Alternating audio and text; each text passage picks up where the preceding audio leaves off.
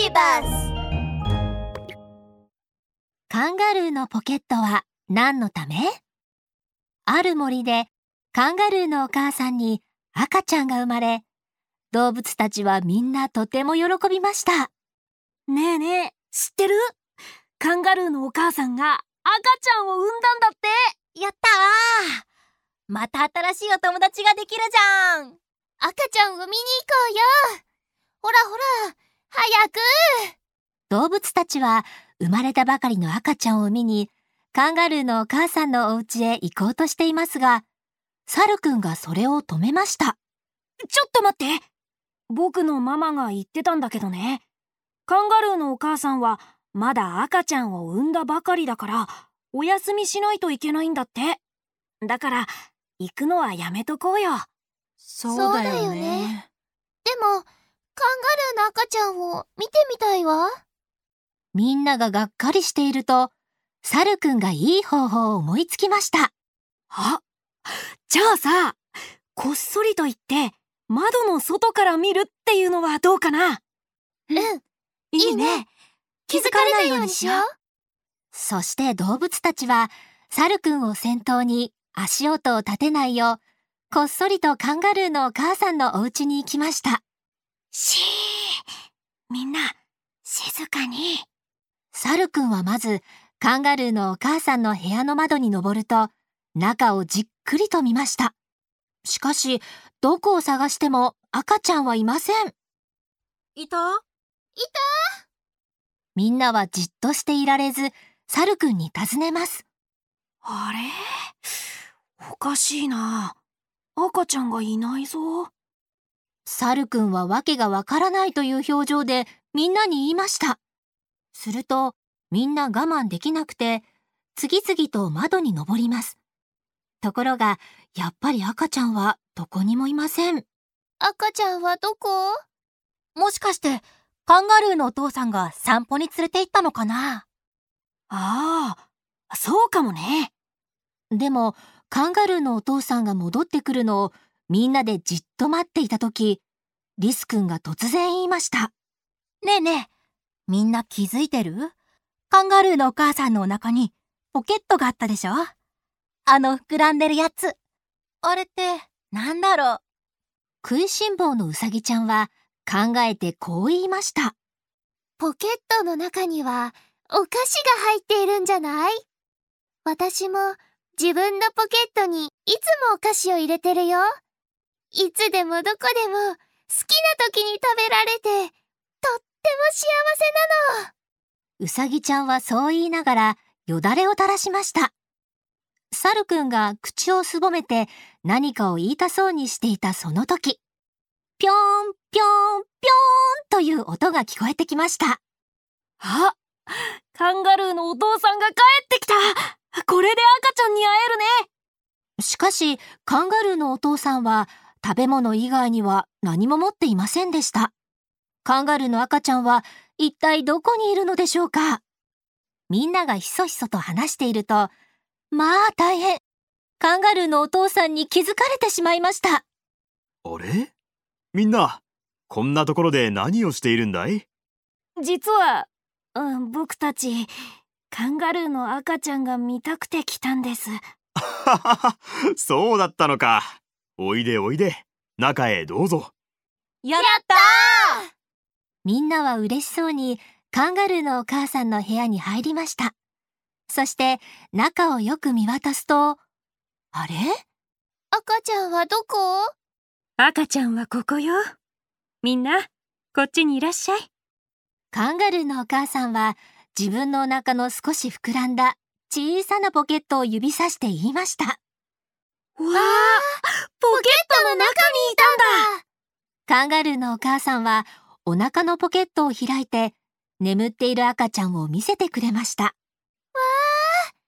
中に入っているのはお菓子じゃなくて赤ちゃんだったんだ。すっごく小さいのね。ピーナッツぐらいの大きさしかないわ。カンガルーのお母さんどうして赤ちゃんをポケットの中に入れているの？ポケットは何のためにあるの？これはね育児脳というのよ。中にはおっぱいがあってお乳をあげることもできるの。生まれたばかりのカンガルーの赤ちゃんはこの中でゆっくりと大きく育つのよ。そうなんだ。カンガルーのお父さんの育児能も見てみたいな。サルくんは好奇心旺盛にカンガルーのお父さんにお願いしました。するとカンガルーのお父さんはサルくんの頭を撫でながら言いましたうーん、そうだね。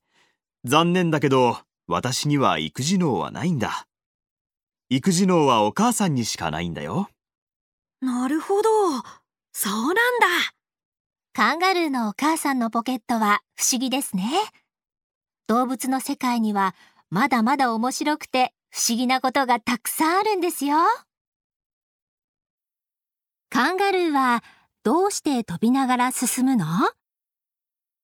ぴょーんぴょーんぴょーん。ある日カンガルーちゃんはぴょんぴょんと飛びながら猫先生のダンス教室にやってきました。はーい皆さん。私猫先生のキャットウォークの授業が始まりますよ。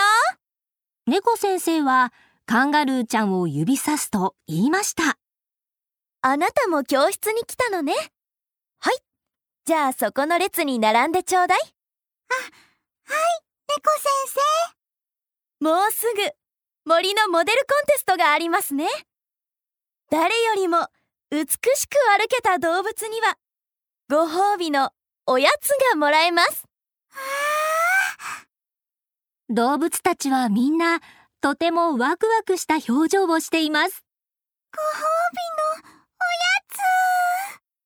カンガルーちゃんも目をキラキラと輝かせています。猫先生は続けて言いました。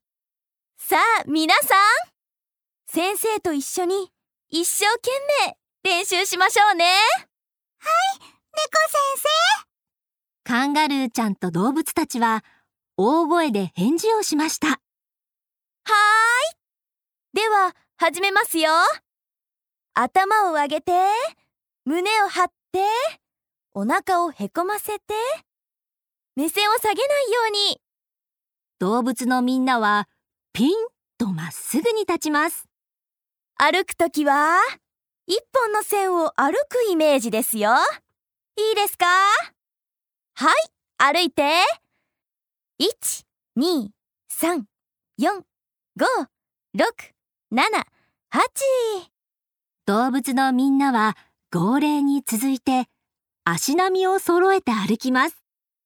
しかしカンガルーちゃんだけはぴょーんぴょーんと飛びながら進んでしまうのです。はいストップ。猫先生はカンガルーちゃんに近づきました。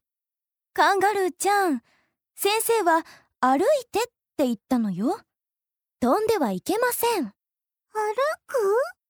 そうよ。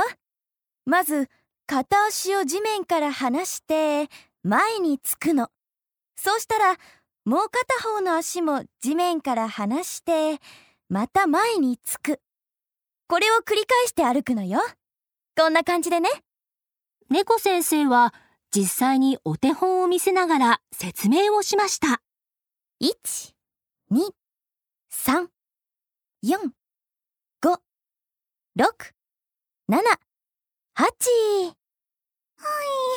わ、わかりました。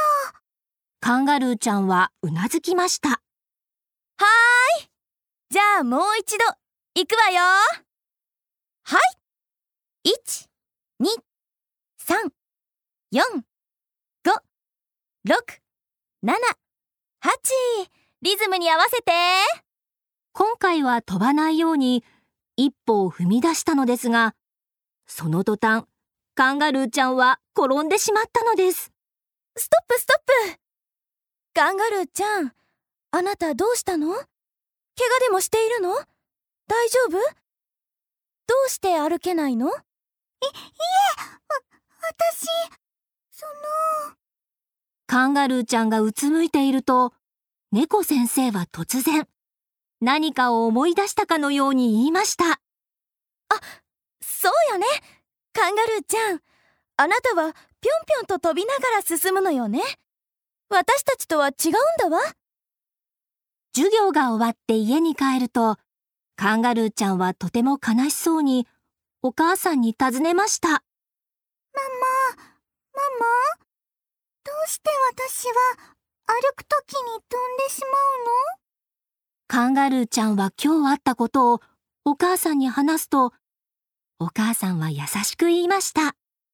私たちカンガルーはね、とても特別なの。体はとても大きくて重いし、前足はとても短いのに、後ろ足が長いから、4本の足を使って歩くことはできないのよ。飛んで進んだ方が楽なの。ああ、そうなんだ。でも。お母さんの話を聞いても、カンガルーちゃんはとても不満な様子です。ちゃんと歩くことができないなら、ご褒美のおやつはもらえないよ。お母さんはカンガルーちゃんを優しく抱き寄せて言いました。大丈夫よ。あなたにしかない特徴を自信を持ってしっかりと見せれば、きっと好きになってくれる人もいるはずだわ。うんぴょんぴょん進んでもきっと可愛いよね。こうしてついにモデルコンテストが始まりました。猫先生の生徒たちは、それぞれ綺麗な洋服を身につけて、柔らかく軽やかに歩きます。ああ、みんなかっこいい。でも、私だって負けないぞついに、カンガルーちゃんの順番が回ってきました。ぴょーん、ぴょーん、ぴょーん。カンガルーちゃんは、とても力強く、舞台の上を歩きました。わー、すごいカンガルーちゃんは、ぴょんぴょんと飛びながら歩くんだね。面白いや。カンガルーちゃんの歩き方は、みんなと違って特別だし、とても速くて力強いね。可愛いし、かっこいい。なんと観客の誰もが、カンガルーちゃんの歩き方を気に入ってくれたようです。そして、カンガルーちゃんはなんと、誰よりも力強いショーと、ご褒美のおやつを手に入れることができました。